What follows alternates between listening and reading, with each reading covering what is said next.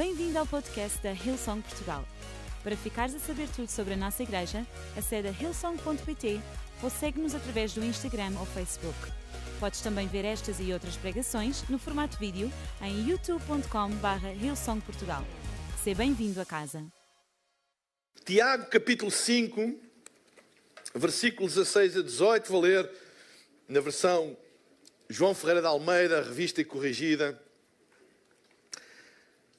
E diz assim, Tiago capítulo 5: Confessai as vossas culpas uns aos outros e orai uns pelos outros, para que sareis. A oração feita por um justo pode muito em seus efeitos. Versículo 17: Elias é um homem sujeito às mesmas paixões que nós. E, orando, pediu que não chovesse, e por três anos e seis meses não choveu sobre a terra.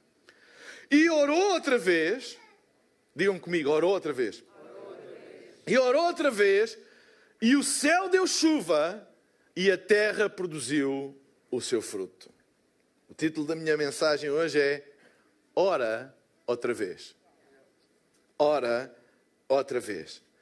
Sabem, esta é uma passagem que tem uma mistura entre o mistério sobrenatural da oração e as limitações da nossa própria humanidade. E Tiago, ao escrever a sua epístola, mistura as duas coisas. Mistura as duas coisas de uma maneira quase desconcertante, mostrando o poder transcendente, inexplicável, misterioso até, da oração, misturado com a nossa humanidade. O mesmo Tiago que diz a oração de um justo, de um versículo 16, pode muito nos seus efeitos, diz no versículo 17, e Elias, que era um homem sujeito às mesmas paixões do que nós. Um homem como nós. Um homem, quando diz sujeito às mesmas paixões do que nós, é um homem que tinha as mesmas tentações do que nós, as mesmas limitações do que nós, as mesmas dúvidas do que nós, os mesmos constrangimentos do que nós, os mesmos dilemas do que nós, igualzinho a nós. O mesmo Tiago que escreve a oração de um justo pode muito em seus efeitos, é o mesmo que logo a seguir diz, e Elias, sendo um homem sujeito às mesmas coisas, igual a nós. E isto é aqui uma mistura, porque normalmente nós identificamos as pessoas consoante o resultado das suas ações e pessoas grandes, coisas grandes. Pessoas fantásticas, coisas fantásticas. E aqui parece que há uma contradição. Quando o próprio Tiago diz que a oração que produz muito efeitos é a oração feita por um justo, logo a seguir diz que Elias que era um homem igualzinho a nós. Eu podia ter dito Elias, que era um grande profeta. Elias, que era uma pessoa muito próxima de Deus. Elias, que era um homem, um profeta que ouvia a voz de Deus e falava a voz de Deus. Não era igual aos outros, não era um comum dos mortais, não, não, não era exatamente como nós. Aí nós poderíamos entender o contexto que Tiago estava a querer colocar quando ele dizia que a oração de um justo pode muito nos seus efeitos e depois Elias que era um grande profeta, Elias, que era um homem uh, uh, que uh, foi resgatado por Deus, transladado por Deus, num carro de fogo. Era uma coisa, aquilo era um homem acima da. Nem, nem de perto, nem de longe eu chego aos calcanhares dele. Aí nós entenderíamos todo este conceito, mas não. Quando descreve Elias, ele descreve-o como um homem igual a nós. Sabem, é um bocadinho quase injusto a Bíblia descrever Elias desta maneira, principalmente depois de morto. E sempre que alguém que nós admiramos morre, nós descrevemos como o seu lado excepcional, quase acima da média. E ainda tivemos recentemente, na sexta-feira, a morte do Dr. Jorge Sampaio, que foi Presidente da República, é quase unânime, era um homem uh, uh, é um homem bom, um homem muito cívico, um homem muito tolerante, um homem que deu ouvidos a muita gente. Já agora deixem-me dizer, foi o primeiro presidente da República Portuguesa a ir a um evento evangélico. Não sendo ele crente, não acreditando ele em Deus, ele foi, foi o primeiro. E lembro-me das palavras que ele disse. Ele disse: Eu nunca ouvi o hino nacional ser cantado tão bem.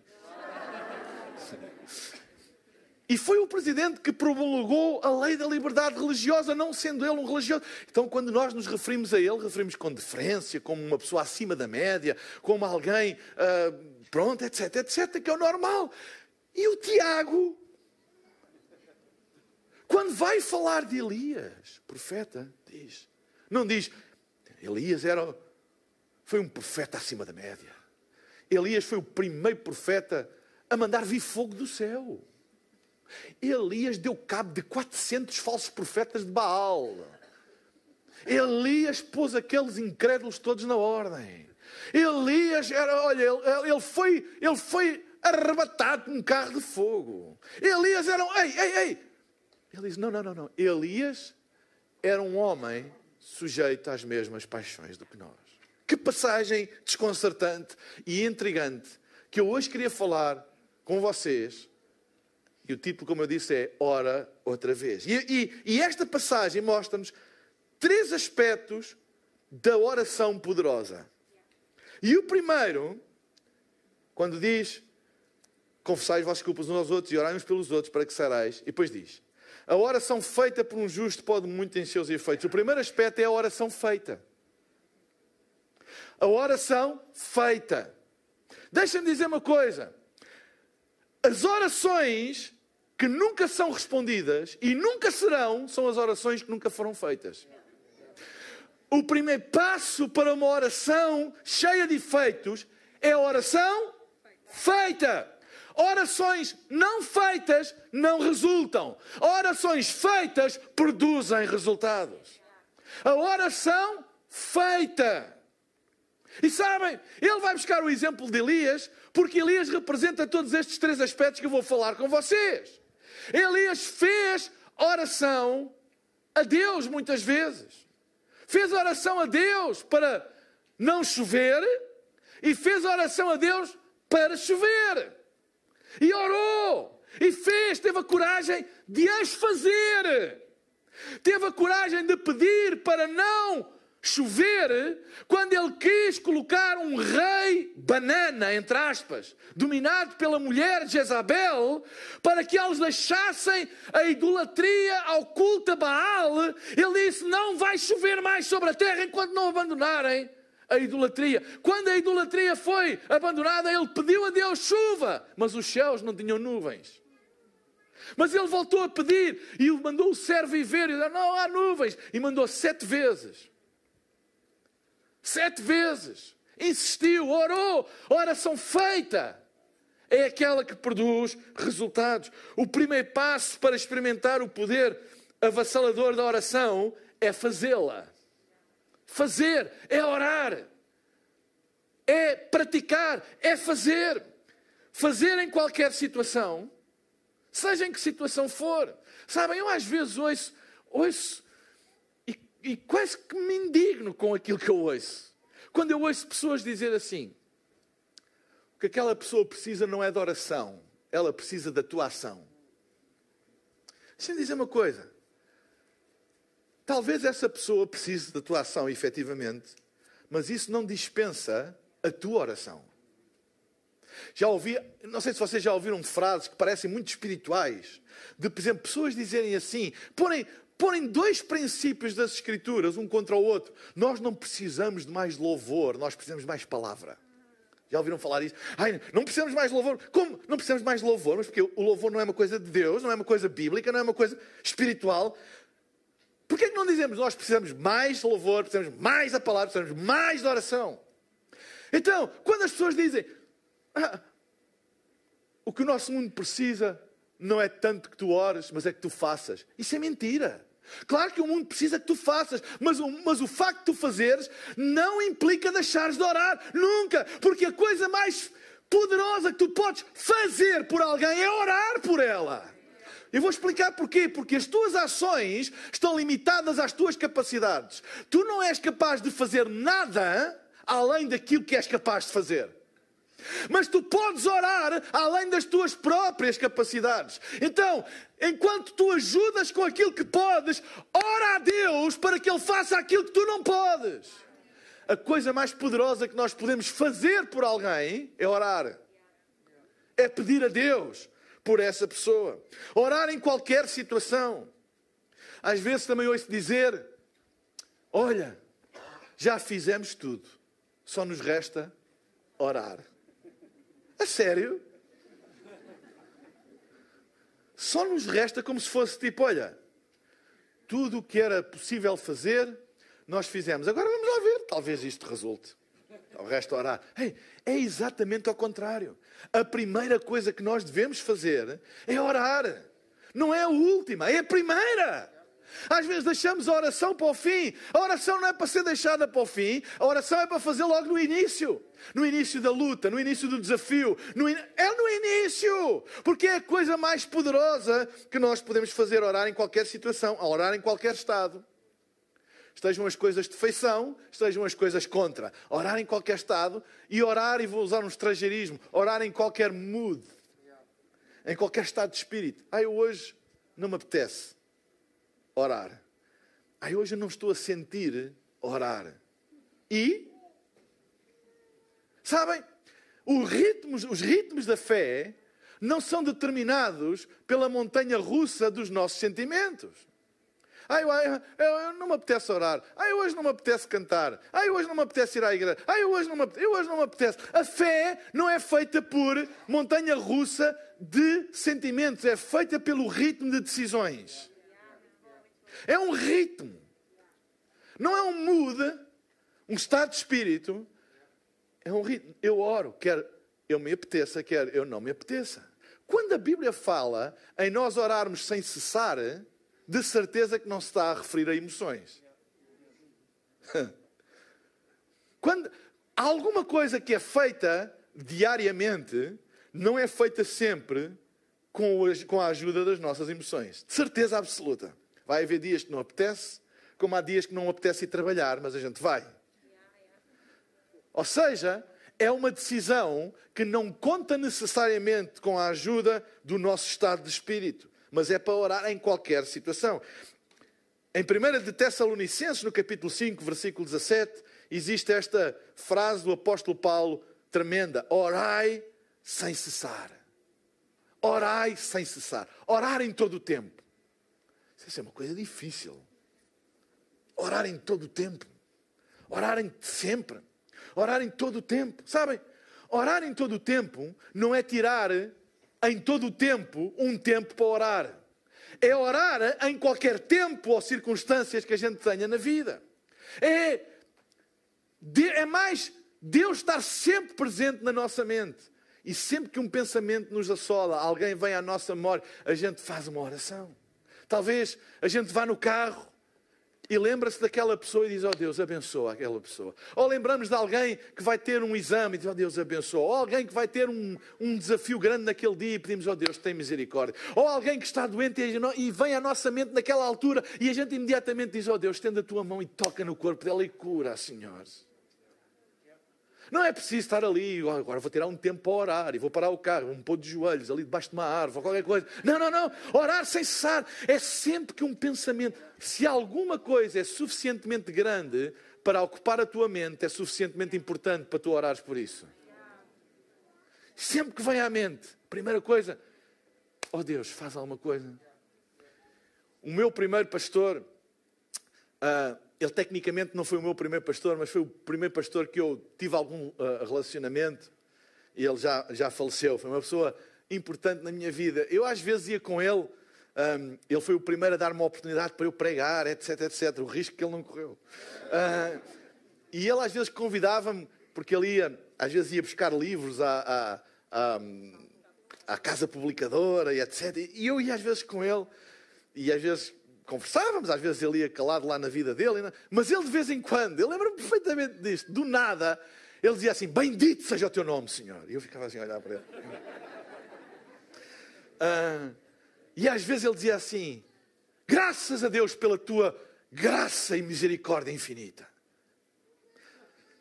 Outras vezes dizia assim: Deus abençoa a tua bendita igreja. Assim do nada. E aquilo parecia um bocado estranho.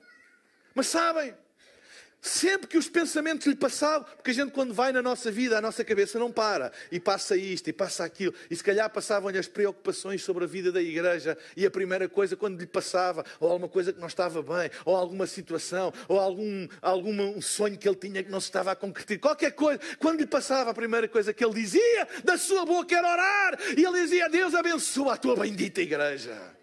Parecia uma coisa assim meio religiosa, mas não era, era orar sem cessar. Ou muitas vezes ele dizia: Obrigado pela tua graça. Se calhar passavam-lhe as suas falhas, os seus erros, os seus defeitos, passavam-lhe pela cabeça e o diabo tentava acusá-lo, mas a primeira coisa que saía da sua boca era: Obrigado pela tua graça bendita. Orar sem cessar é exatamente isso é não deixar que os pensamentos que assolam a nossa mente nos levem para, para a ansiedade, nos levem para, para, para o desespero, mas que nos levem a fazer uma oração. Quando alguém nos vem à nossa mente, às vezes vamos nunca, passa alguém na nossa mente, porque é que a gente diz, oh Deus abençoa esta pessoa? Se passou na tua mente, por que não fazer uma breve oração por ela? Se alguém vem à tua memória, vais a andar na rua e vem alguém à tua memória, Deus abençoa esta pessoa. Orai sem cessar. A oração feita. A oração feita. Às vezes há orações que não são feitas e não produzem resultados. Se alguma coisa passa na tua mente, uma pessoa, uma situação, e se tu contens e não fazes uma oração, não é aquela oração, agora, oh, oh Deus, eu venho à tua presença no nome de Jesus. E, não, oração feita, passou, diz, oh Deus, abençoa.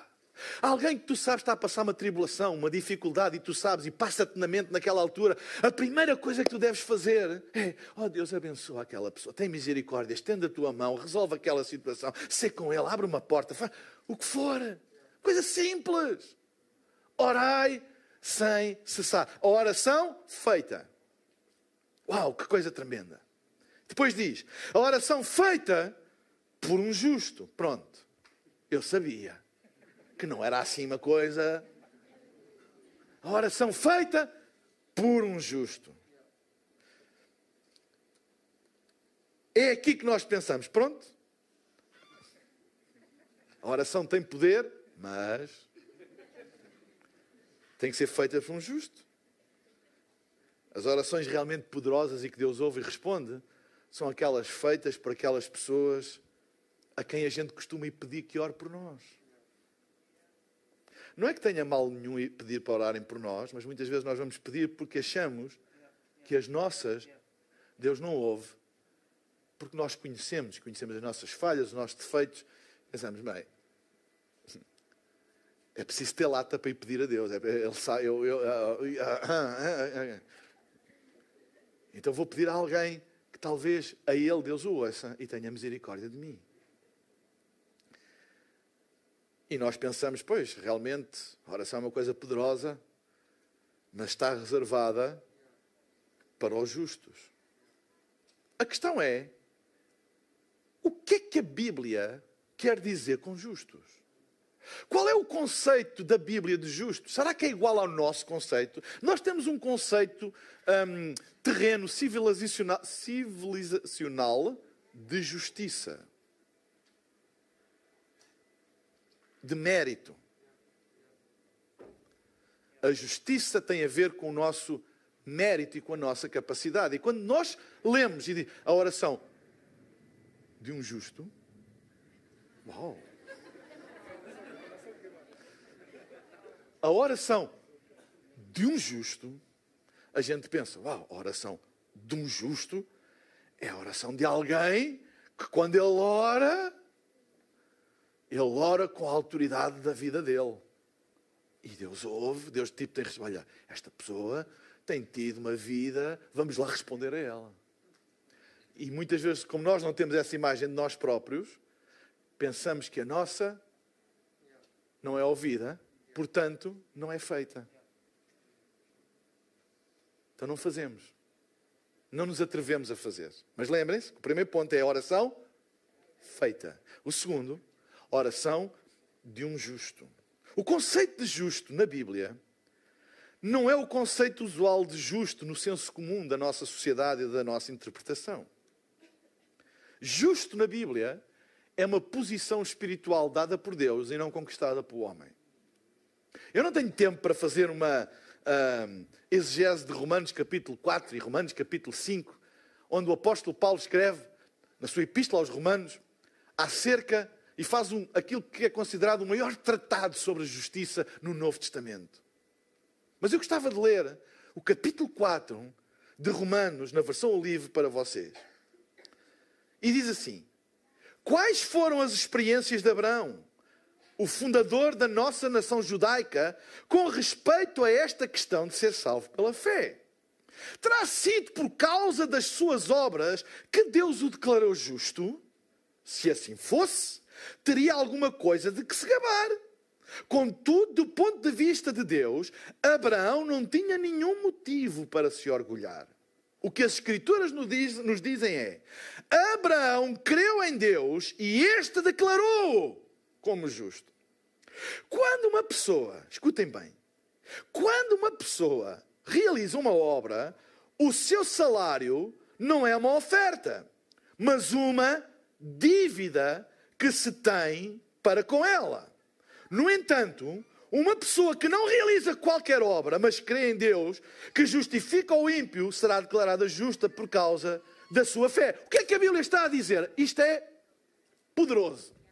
A Bíblia está a dizer o seguinte: se tu trabalhas, se tu fazes uma obra, se tu realizas alguma coisa, o teu salário por essa obra não é uma dádiva. É alguma coisa, é uma dívida que tem contigo. Se tu és contratado para uh, arranjar o carro de alguém e fazes essa obra, o pagamento não é uma dádiva. É um direito teu, certo? Não é tipo, ah, agora se não se importasse, tivesse um bocadinho de misericórdia de mim, podia-me dar alguma coisinha. Não, não, não. Tu trabalhaste a pessoa vai ter que pagar. Mesma coisa, o teu salário do teu trabalho, chegas a um acordo, não é? Com a pessoa, com o patrão ou com a entidade, e, e diz assim: olha, trabalhas X horas e ganhas X. Quando chega ao fim, tu não vai, não, podia-me dar. Não, não, não, é, é uma dívida que têm para contigo. Tu já fizeste aquelas horas de trabalho, então vais receber o pagamento dessa dívida. Tu tens mérito naquilo que tu recebes. O que a Bíblia diz acerca da nossa justiça em Deus é que se a nossa justiça fosse pelas obras, nós receberíamos de acordo com elas. E a Bíblia diz: se fosse de acordo com elas, nós receberíamos zero.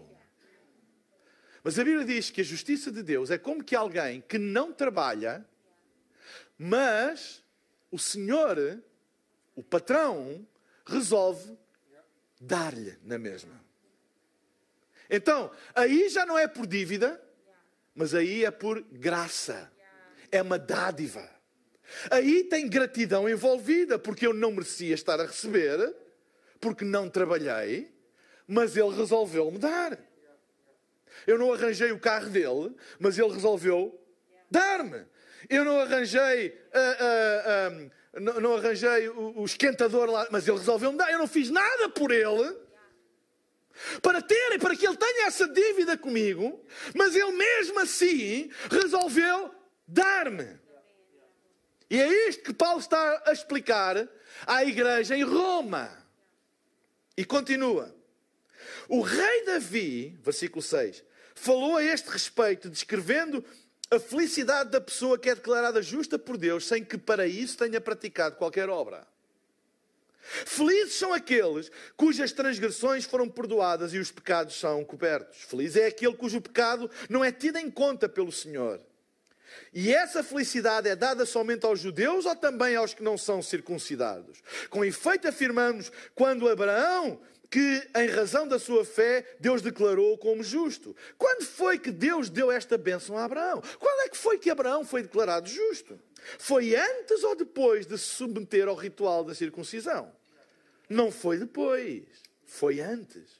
Essa cerimónia que cumpriu mais tarde foi um sinal, um selo de Deus ou um selo de que Deus já o declarara perdoado e justificado aos seus olhos antes de passar pela circuncisão. Assim, Abraão é o pai espiritual de todos os que creem e foram declarados justos, mesmo que não sejam circuncidados. Mas é também o pai espiritual dos judeus, os quais estão circuncidados. Eles podem ver por este exemplo que não é esse rito que os salva, porque Abraão alcançou a misericórdia de Deus só pela fé antes de ter sido circuncidado. É claro que a promessa de Deus, que a promessa de Deus dar ao mundo em herança a Abraão e aos seus descendentes, não foi por Abraão ter guardado a lei, mas porque creu que Deus cumpriria a sua promessa. Portanto, os que ainda pretendem que a herança se destina aos cumpridores da lei e como se afirmassem que a fé é inútil e que a promessa de Deus não tem verdade.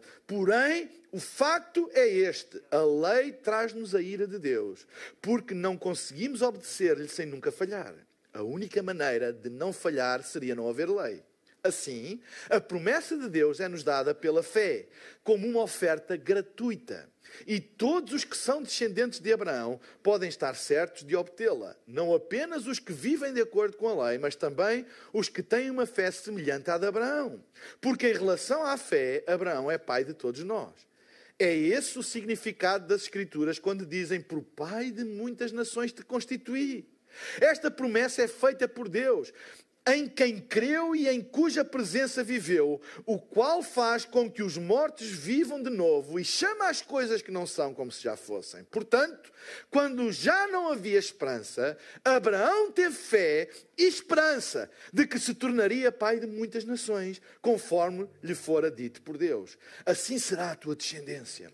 E porque a sua fé se manteve firme, Abraão, reparem, não se preocupou com o facto. Não foi com a ilusão, era o facto. Reparem bem, olhem, olhem bem o poder desta palavra.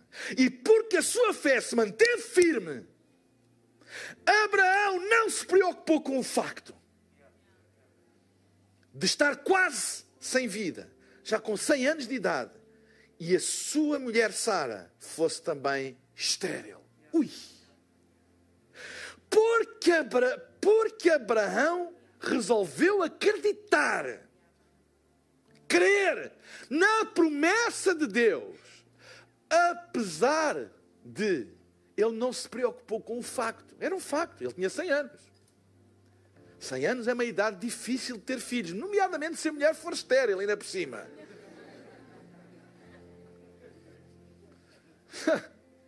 que coisa, sabem? Isto cheira a Deus por todos os lados. Deus escolhe uma pessoa com 100 anos e com uma mulher estéril para ser pai de uma grande nação. Ele tinha tudo para dizer: Oh Deus,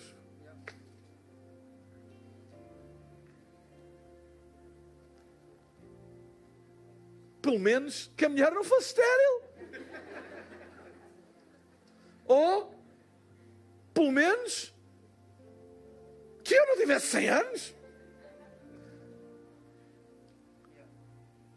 Era um facto. Não era uma ilusão, era um facto. Ele tinha 100 anos, facto, estava lá no cartão de cidadão. E a mulher era estéril. Facto. Ele já tinha tentado durante 100 anos, muita vez, zero. Nada. Era um facto. Mas mesmo assim, mas mesmo assim, ele resolveu continuar a acreditar na promessa de Deus. E isso foi-lhe imputado como justiça. E agora reparem, apertem o cinto de segurança. Ele acreditava na promessa. E a sua fé foi até fortalecida. E pode dar glória a Deus por essa bênção, antes ainda desta se concretizar. Ele estava completamente convencido de que Deus era poderoso para cumprir tudo. Tudo!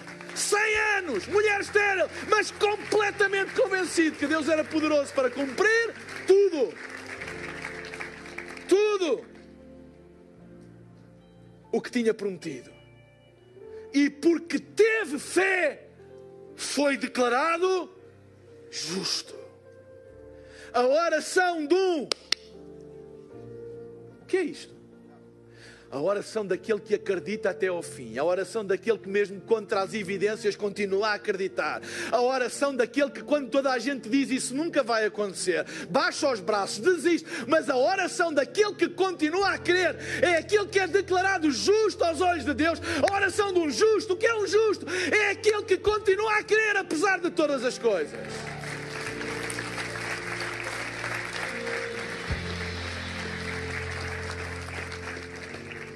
Não acabou ainda.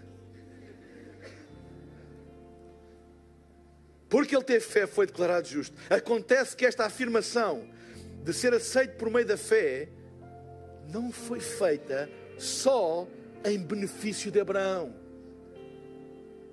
Ela é também. Alguém está a ler? Ela é também para quem? Ela é também para nós os que cremos em Deus, que ressuscitou Jesus, nosso Senhor, dentre os mortos, o qual foi entregue por causa das nossas transgressões e foi reerguido para que pudéssemos ser considerados justos aos olhos de Deus capítulo 5, versículo 1. Abraão vira, eh, eh, Paulo vira a página e diz: Sendo, pois, declarados justos pela fé, temos paz com Deus por causa daquilo que o nosso Senhor Jesus Cristo fez por nós. A oração do justo. A oração de alguém que crê. A oração de alguém que fica firme em Deus contra todas as evidências, mas continua a crer. A Bíblia declara: justo é aquele que crê em Deus contra tudo, contra toda a possibilidade, a evidência, a probabilidade. A oração feita por um justo, só falta uma.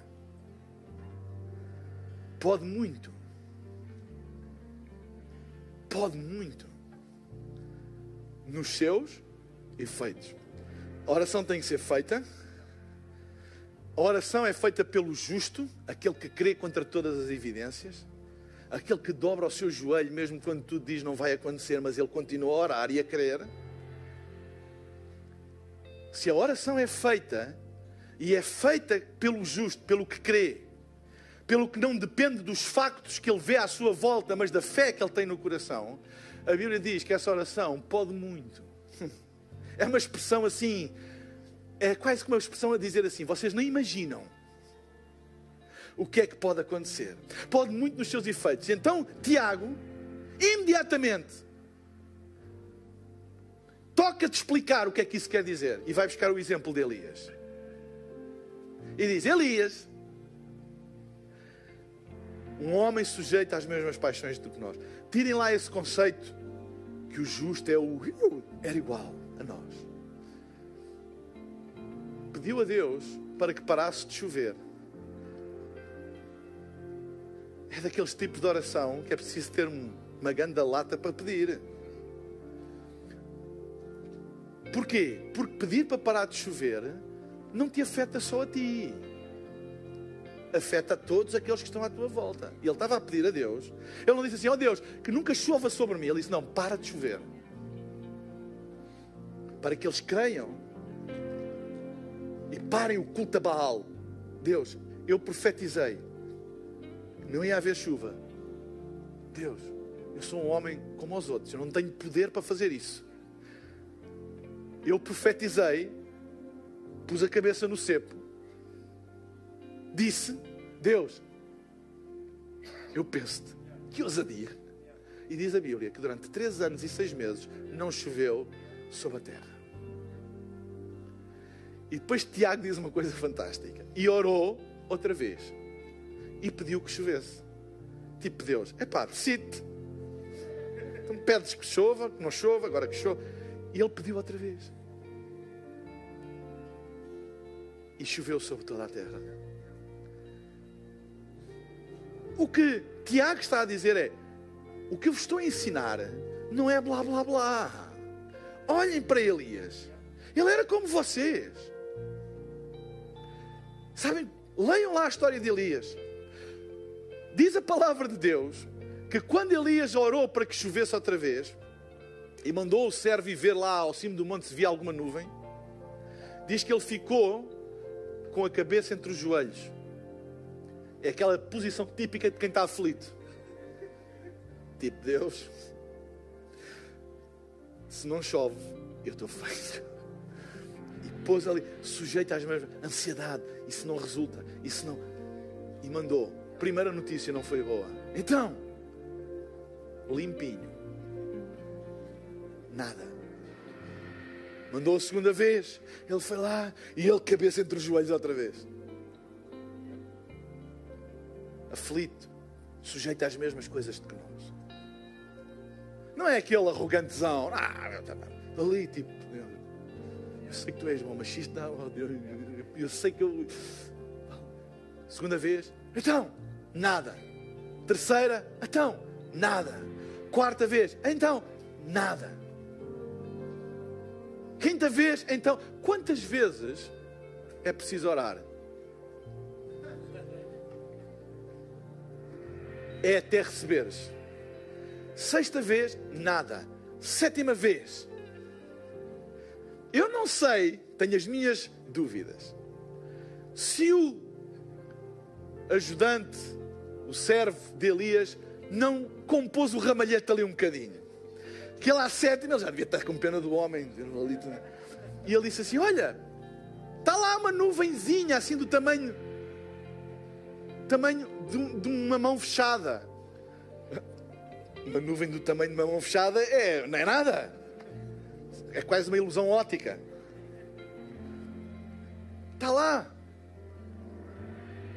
E Elias pôs-se de pé e diz: apressa-te, despacha-te, mexe-te, aparelha os burros, faz a mala do carro, faz a tenda, tudo. Vamos depressa, temos que ir depressa porque vem uma grande enxurrada. vem aí uma grande enxurrada. E foi. E sabe o que é que aconteceu? Sabem? Leiam. Veio mesmo uma grande enxurrada. Aquela nuvem de uma mão, do tamanho de uma mão, de repente. A oração. E, e Tiago está a dar este exemplo. Ele disse: Tu podes orar e ora, ora outra vez. Ele orou para ver chuva e veio chuva. Orou para não ver chuva, não veio chuva. Orou para ver chuva. Ora outra vez, ora outra vez, ora outra vez, ora outra vez, ora outra vez, ora outra vez. Parece que não vem nada. Ora outra vez, ora outra vez, ora outra vez. Porque de repente, quando tu já não estás à espera, quando tu pensas que Deus já se esqueceu de ti, quando tu pensas que essa oração não tem e vem, olha, amor, e é por isso que as pessoas dizem, ah, não é preciso só orar, não é preciso só orar, porque desvalorizam a repetição e a repetição da oração, e oro, e oro, e oro, e oro, e oro, mas de repente num dia, quando tu não estás à espera,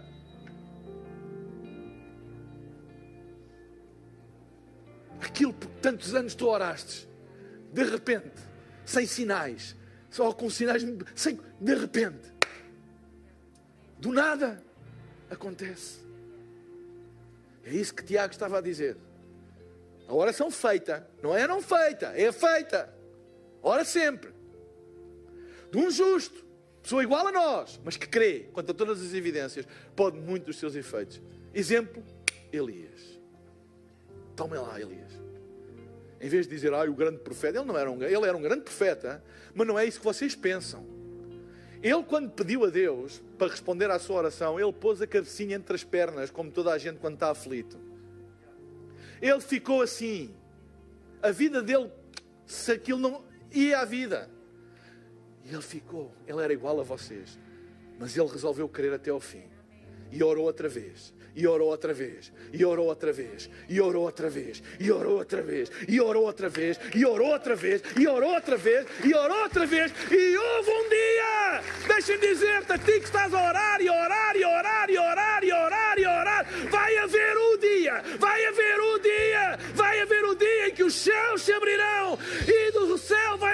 voz, a oração de um justo pode muito em seus efeitos, a oração de alguém que creu contra toda a evidência, creu contra todas as vozes, creu quando mandaram calar, creu quando disseram Deus não te vai ouvir, creu quando disseram oração não resulta, creu quando disseram vês o que tem acontecido, creu quando disseram já viste quanto tempo passou, mas ele continua a crer a oração de um justo, pode muito nos seus efeitos. Ora outra vez. Pastor, eu já orei por isto, ora outra vez. Eu tenho orado e nada aconteceu, ora outra vez. As avós que estão a orar pelos netos que estão longe de Deus e estão a orar e ora, ora outra vez. As mães estão a orar pelos filhos, os filhos estão a orar pelos pais, etc, etc. Ora outra vez, ora outra vez. Só mais, ora mais uma vez. E se Deus não responder, ora outra vez. Porque a oração de um justo, o justo é aquele que não desiste de crer. O justo é aquele que continua a crer apesar das evidências. É aquele que sabe que Deus é fiel às suas promessas. É aquele que sabe que Deus nunca falha. É aquele que sabe que Deus nunca deixa uma oração de um justo por responder. E pode muito nos seus efeitos. E os efeitos da oração de um justo não são só para ele, são para aqueles que estão à volta dele. Será que tu crês que Deus é fiel para ti e fiel para aqueles que estão à tua volta?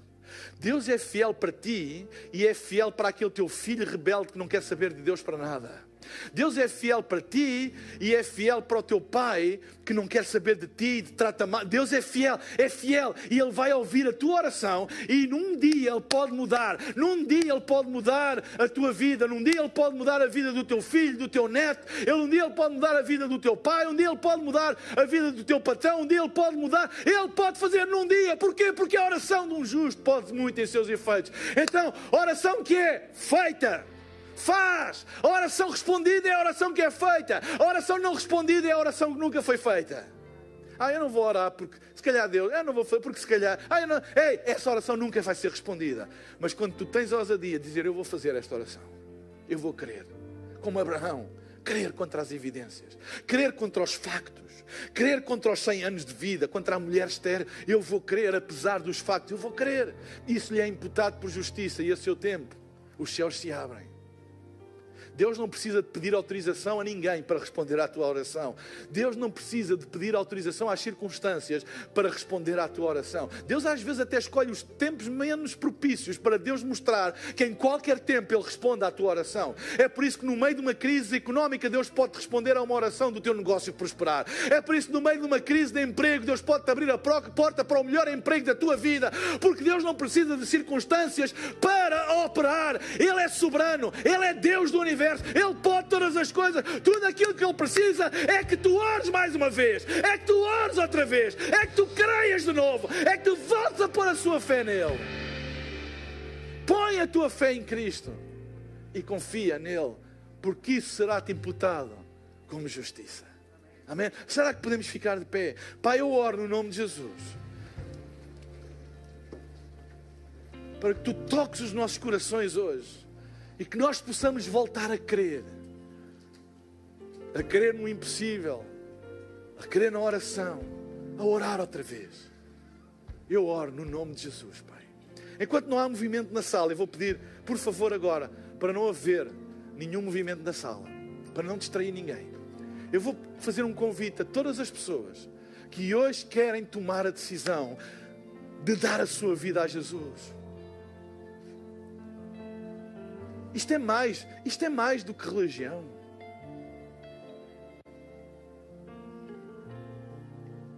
Isto é uma nova posição na vida, justificados por Cristo. A possibilidade de eu crer, apesar de eu não merecer, apesar de eu não poder, mas eu posso crer.